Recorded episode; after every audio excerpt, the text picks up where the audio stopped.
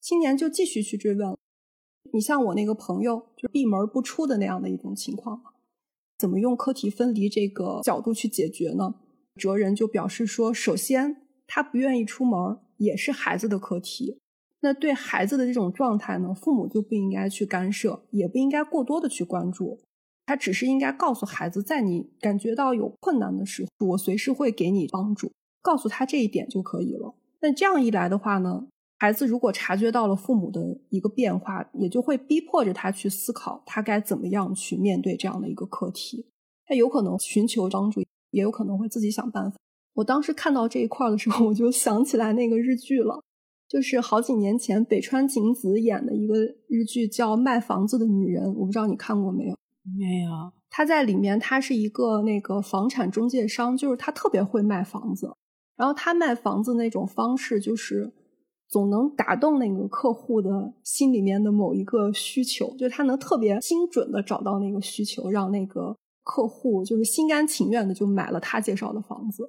电视剧里面，我昨天特意去查了一下，上面写的是第一季的第二集里面就举的这样的一个例子，是一对老夫妇来找他买房，就要把现在的这个独门独户的房子卖掉，然后去买一个房子。他们家其实就有这样的一个孩子，那孩子已经二十年就闭门不出了。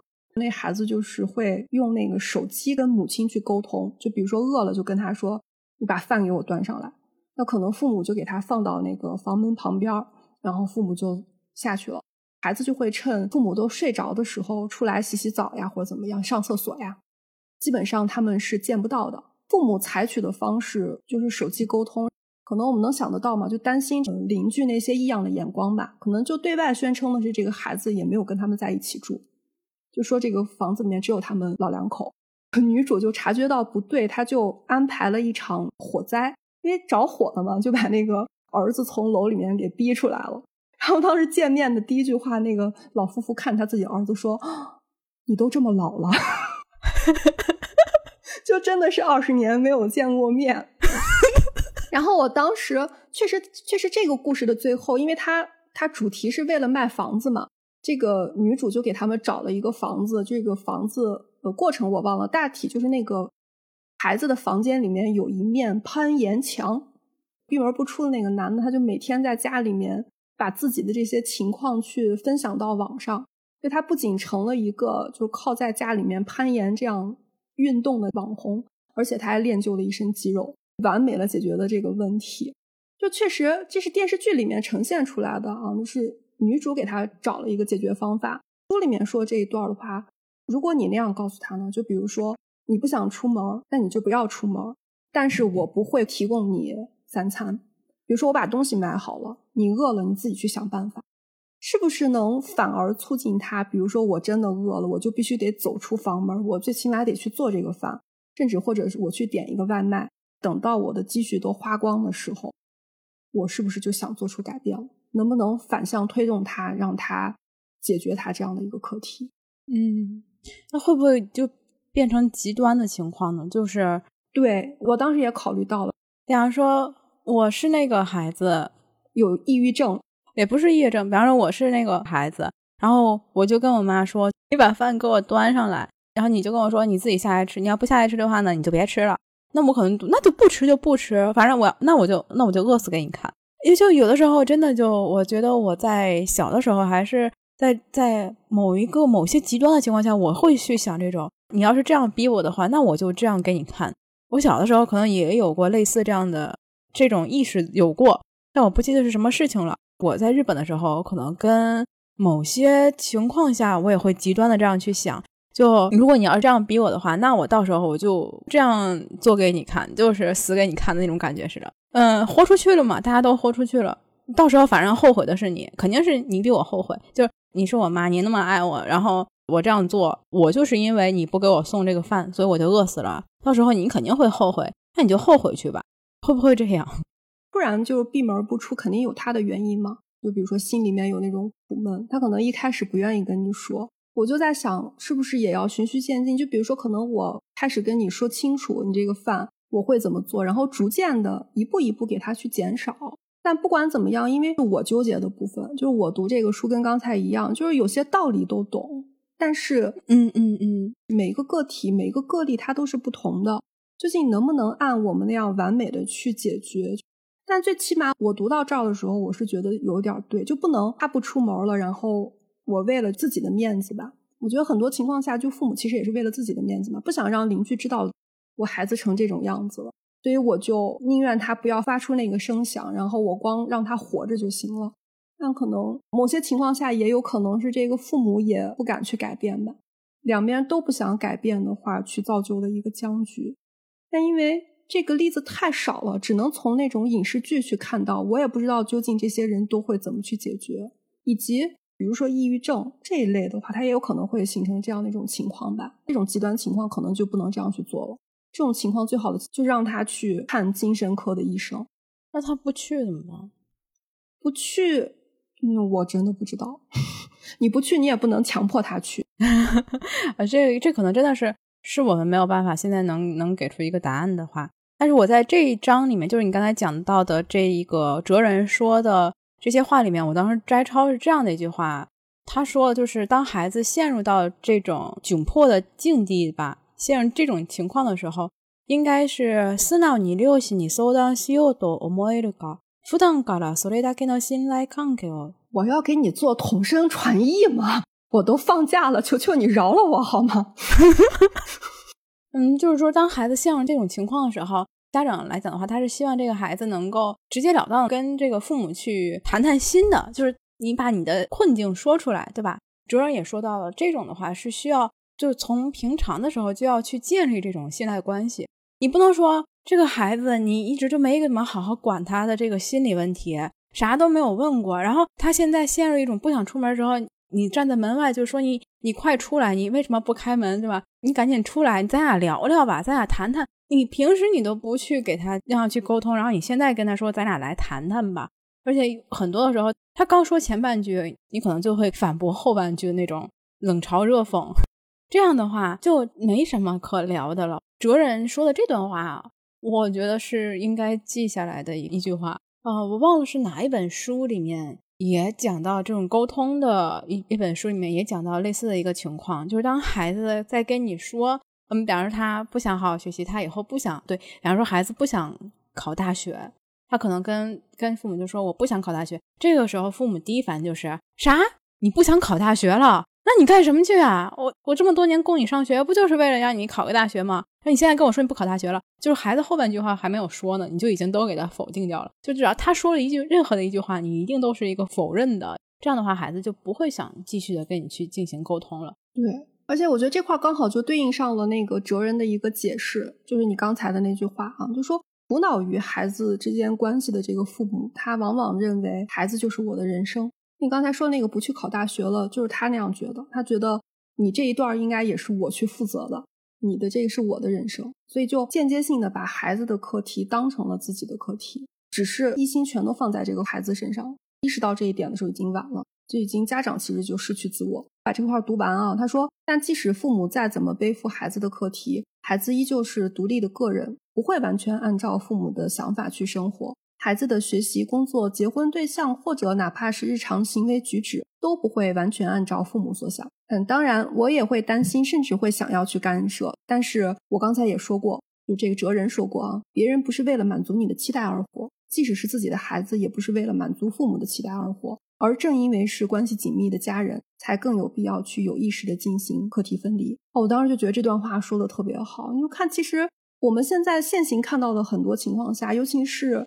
尤其是我作为独生子女的，有些情况我就是觉得，可能以前他如果家里面有很多孩子的话，他这份关注度是可以去平均分摊的。但到了我们这一代，所有的都集中在我们身上。当然，它有好处，就我一个人得到了百分之百的爱，但我得到了百分之百关注的话，其实也会反而就很痛苦。有些情况下，我经常就跟我朋友说：“我说你们以后一定要培养一下自己的爱好，你不要。”把所有的那个关注度都放到孩子身上，如果你要是总这样的话，反而成了孩子的一个枷锁。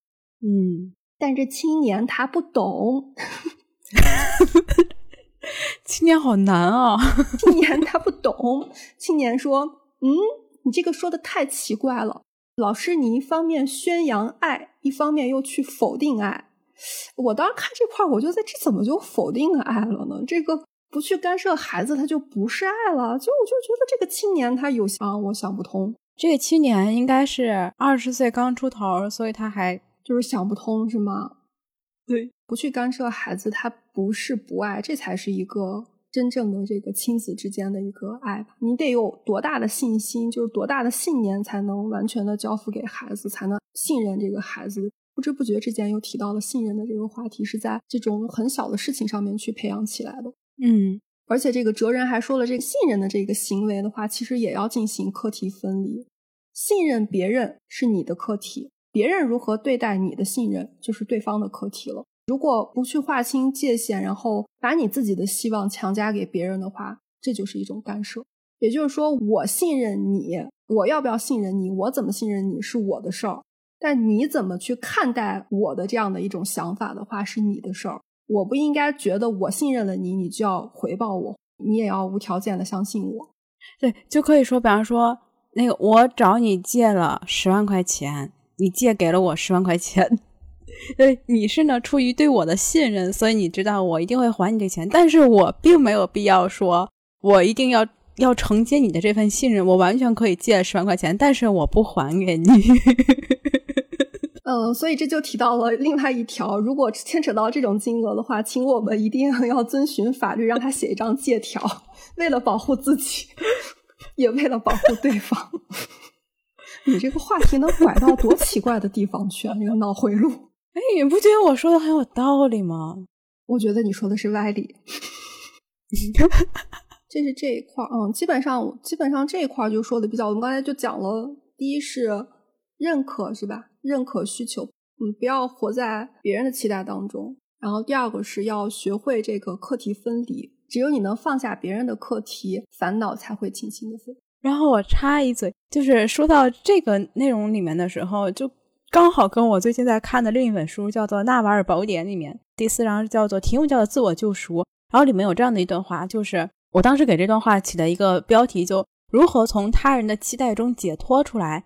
纳瓦尔这本书给了一个答案，就是自己不期待自己就好。如果他人因为对我抱有期待而受伤，那是他们的问题；但如果我们有约在先，那就是我的问题。这就是一种课题分离。你这个跟下边那个哲人说的也一样，就是他们提到的那个工作嘛。那哲人说的，就即便是你父母不喜欢这份工作，甚至可能父亲他非常的生气，然后母亲会这个痛哭流涕啊，就是求你不要去做这份工作，或者威胁你，嗯，说我们要断绝这个什么母子关系之类的，这种课题都跟你无关，这些都是父母的课题，就是说父母他要自己去解决他的问题，你的课题不是这一个。而父母的课题是他们怎么样能够接受孩子的选择。然后青年他就比较的不理解啊，他说：“哎，老师，您居然认为父母有多么伤心都没有关系？那这种哲学也未免太不孝顺了。就比如说关于 结婚这个问题，就是我不想是我的问题，但是我父母他不乐意，跟我无关，这是他们的问题，他们要学会接受。女儿就是这个样子的。我记得那个。”简单心理就是那个简里里，他好像也做过一期，就是说任何人我们做一个角色都是第一次，我们来担任这个角色。父母他也是第一次做父母，他自己也没有经验，所以说很多情况下他面对的是孩子的一些事情的话，不是孩子本身应该去想的，而是父母应该去想的，这是他们的课题。虽然这个话听起来有一点冷血，但是我觉得他非常的有道理。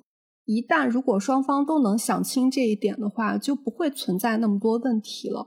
所以，如果在听这个节目的上了一定年龄的父母，你可以反思一下。那如果你是孩子的立场呢，可以去反向推动你父母去想通这件事儿啊，想通他们在人世走一遭，也有自己要修行的一条路。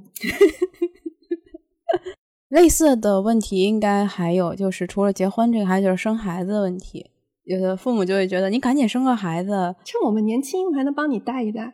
这个如果要往深了再说的话，其实很多情况下，我觉得我们还是文化背景的原因吧，就是关于孝顺这一点。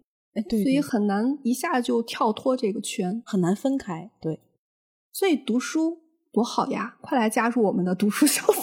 啊，你现在这个广告真的是 无缝衔接。哎呀，那哲人最后他说，关于你自己的人生，你能够做的选择就是选择你自己认为最好的道路。那另外一方面，究竟别人如何去评价你的选择，那就是别人的课题，是别人的事儿，你根本没有办法去左右。人是太在意别人的评价和视线，才会不断的去寻求别人的认可。阿德勒心理学就表示，为什么我们会那么在意别人的视线呢？就是因为我们不会进行课题分离，把原本是别人的课题也看作是自己的课题。就说很多事情其实不是别人在意，而是我自己以为别人在意。所以，我们应该想到别人怎么想与我无关，我只要按照我的这样的意愿，我选择的路把它做下去就是了。而且，别人怎么想，你压根儿没有办法去左右。接下来，哲人又拿工作去举的一个例子啊，这也是我昨天看的时候，我有稍微有一点没有想通的地方啊。他拿工作举例，他举了这样的一个例子，他说：假设你在这个工作当中，你有一个总会大发雷霆的这样的一个上司啊，就总是看你不顺眼的这样的一个上司。那如果你要想获得上司的这样的一个认可啊，你应该是从工作方面去入手，不是因为他总是对你发火，你就想办法怎么去讨好他，怎么去迎合他。这是这个哲人的这样的一个观点。因为青年就表示说，我确实有这么一个上司。青年好惨啊！对啊，就是我就是有这样的一个上司，他总疏远我，总对我指指点点。但如果顶头上司他疏远我的话，那我可能就不会获得很多这个工作机会了。然后他就反问这个哲人，那哲人就说：“你刚才所说的那一切的话，也是阿德勒提到的人生的谎言。你因为被上司疏远就无法工作，呃，你工作干不好，全是因为那个上司。因为你知道，你拿出这种话，你只要把这个话搬出来啊，你搬出上司的一个做法来当做借口的话。”即便工作你能力达不到，你也可以用这个理由去当成一个推脱的这样的一种说辞啊，就跟我们前面几章提到的那个患的脸红恐惧症的女学生是一样的，她只是把这样的一件事当成一个借口，而不是核心的问题点。然后他给出的建议还是一样的，就是说你要去思考一下，你还是要去想明白究竟这是谁的课题，然后再进行课题分离。如果你一旦确认是别人的课题的话，就把它完全的。分离出去，不要去干涉别人。嗯，也就我觉得他说的这一点，就是你只要做好你自己的工作，你拿你工作实力说话。究竟上司他怎么去看你，你的上司怎么去看你，是你没有办法去左右的，所以你不用去多想。我当时就想到，我记得好像以前我看过一个，我忘了是不是杨天真他说的啊，他就说，假设我的上司不喜欢我该怎么办，他给的一个解释。基本上也是差不多。他说，你就不应该去想办法去打那种感情牌，就是说我可能投其所好，就是我尽量跟他搞好关系。比如说他有什么爱好，我就去迎合一下。你不要从这个角度去入手，你就还是应该拿业绩来说话。如果你真的这个工作能做出成绩的话，好的老板他应该是能分得开的。如果老板他把对你个人的一些看法和你总混在一起的话，你也没有必要再在这个公司去待了。我记得他好像说的类似的是这样的一个感觉。对，我觉得这个其实拿业绩说话这一点吧，有些工作不好做，有些工作是没有所谓的业绩的。我不知道你能不能 get 到我那个点。比方说像文职类的工作来讲的话，那他不喜欢我，他就不把工作分配给我，那我就没有工作。对，所以我觉得这也是很多情况下人际关系其实就这种关系圈还是挺重要的。肉眼可见有很多那种比较会，我用讨好这个词可能不太恰当，那我们换一个词，就比如说情商比较高。他比较知道怎么样能够平衡和这个上司和下属的关系的这个人的话，他确实可能在一些那种，比如说晋升呀，或者有一些工作机会，确实就会得到一些好处。这个是你没有办法去忽视的一个事实。但我觉得他说的这个，就刚才那一段，确实在很多情况下能让人不要太去钻这个牛角尖儿。就你如果总把这个重心放在我的上司不喜欢我，我的老板不喜欢我这一点的话，你也不去从工作本身去做出改变，那最终的结局就是你自己越来越抑郁，你自己越来越烦呀。那种烦恼的还是自己。那如果真的是这种情况，你没有办法改善的话，只能想办法先把这个关注度放到自己身上，放到这个工作本身了。我是感觉是这种样子的，就是他说的这一块。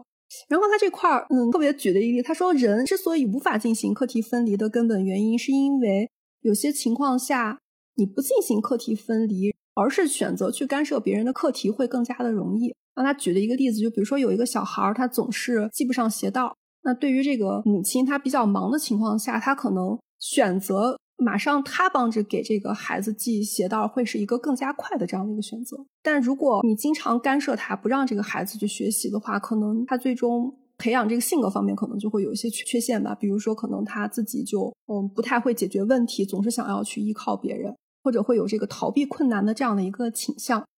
最后一部分的话，他说怎么应对人际关系，其实掌握在自己手里。那这哲人就拿自己举的一个例子啊，他就说他其实他跟他父亲的那个关系特别的不好，在他的记忆当中，这个父亲经常是殴打他的那些印象啊。在这个哲人他呃遇见这个阿德勒心理学之前呢，他也就把这些过往就这种印象、这种恐惧当成了一种精神创伤。但当他自己学到了这个阿德勒心理学之后，他觉得站在这个目的论的立场之上面，哲人意识到是他自己为了不想和父亲搞好关系，才会不断的去搬出这些被打的记忆，因为他自己知道，他不去修复和父亲之间的关系是更加合适，对他自己更加有利的。他可以就是把自己人生的一些不顺利，就直接归咎于是和父亲关系不好的这件事儿。或者被父亲从小殴打的这个事情上面去，而且呢，这种想法就对他自身是一种借口，是有利的。这个也含有他对父亲的一种报复的心理啊。某种意义上面而言，青年就继续追问他说：“假如因果规律发生了逆转啊，就用刚才哲人的这个情况来讲的话，是不是可以就自我剖析为不是因为我被打才会和这个父亲不和，而是因为我不想与父亲和好，所以才搬出了被打的记忆。”然后他说：“那即便如此，具体又会有什么改变呢？小的时候被打的这一块儿，这个事实它终究是不会改变的呀。也就是说，父亲从小打你，给你造成的这个心理创伤的这个事实，并不会改变。即便是你不从这个角度去思考了，这些事实它也是存在的。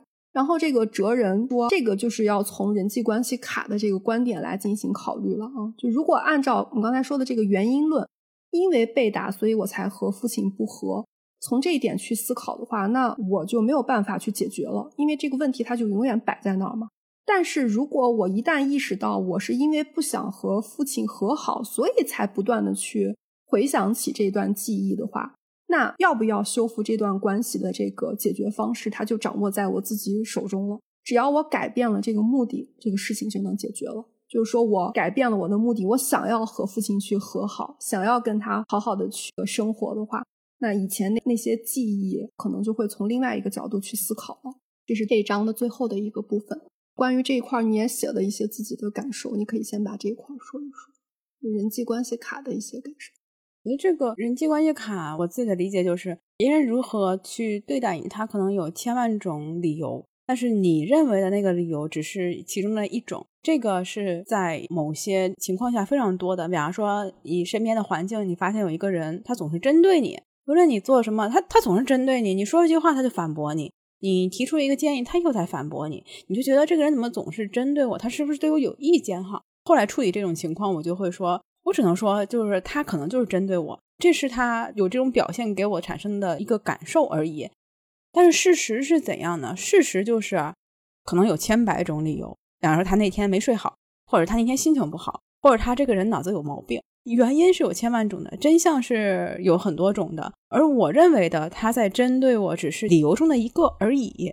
当然，我也可以选择去问对方：“哎，你为什么这样对我？”哈，他会告诉我答案，但是这个答案可真可假。他可能处于一种怎么讲，就是不想挑起事端的话，就是我没有啊，我我没有那个意思啊，你可能多想了，对吧？他可能这样回答你，但是你也可以选择相信对方的回答，并且呢，选择自己的对应方式。就是以后我就不理你了，有你的工作就我就不参与了，这样也是可以的。但是呢，你并不能改变的就是对方今后还会怎样对你，这个是我对这个人际卡的一个感受。从那个阿德勒心理学那个目的论去说的话，也就是你的目的就是我就是认为这个人在针对我，所以才会举出很多事实。你看，比如说他在工作方面总是反驳我的观点。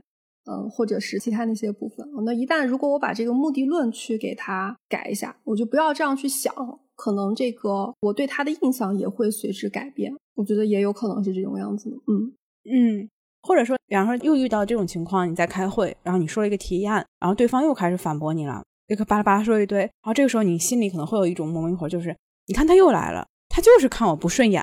如果你看了这本书以后，你就可以立刻再加一句，那跟我又有什么关系呢？没错，别人怎么看待我是别人的课题，不是我的课题。对，那跟我有什么关系呢？就没关系了。你反驳就反驳，那是你在说你的意见而已，跟我是没有关系的。就这样一想，你就立刻不会出现那种情绪了。我突然想到，这不就是前段时间就大家都说，这个世界上面只有两件事儿，一件事儿是关你屁事儿，一件事儿是关我屁事儿。对 对对，朋友圈里有一个朋友，他也是很喜欢这本书。他对这本书的总结就是，这本书说了两件事儿，就是关你屁事儿和关我屁事儿。总结起来就是这种样子。但究竟能不能做到这一点呢？不知道，可能做不到。但我觉得读书的好处就是我们刚才一直在强调的。我喜欢的一个博主，他也那么说啊。他书其实就是让你能从嗯一个地方抽离出来，然后站在一个高处来看问题。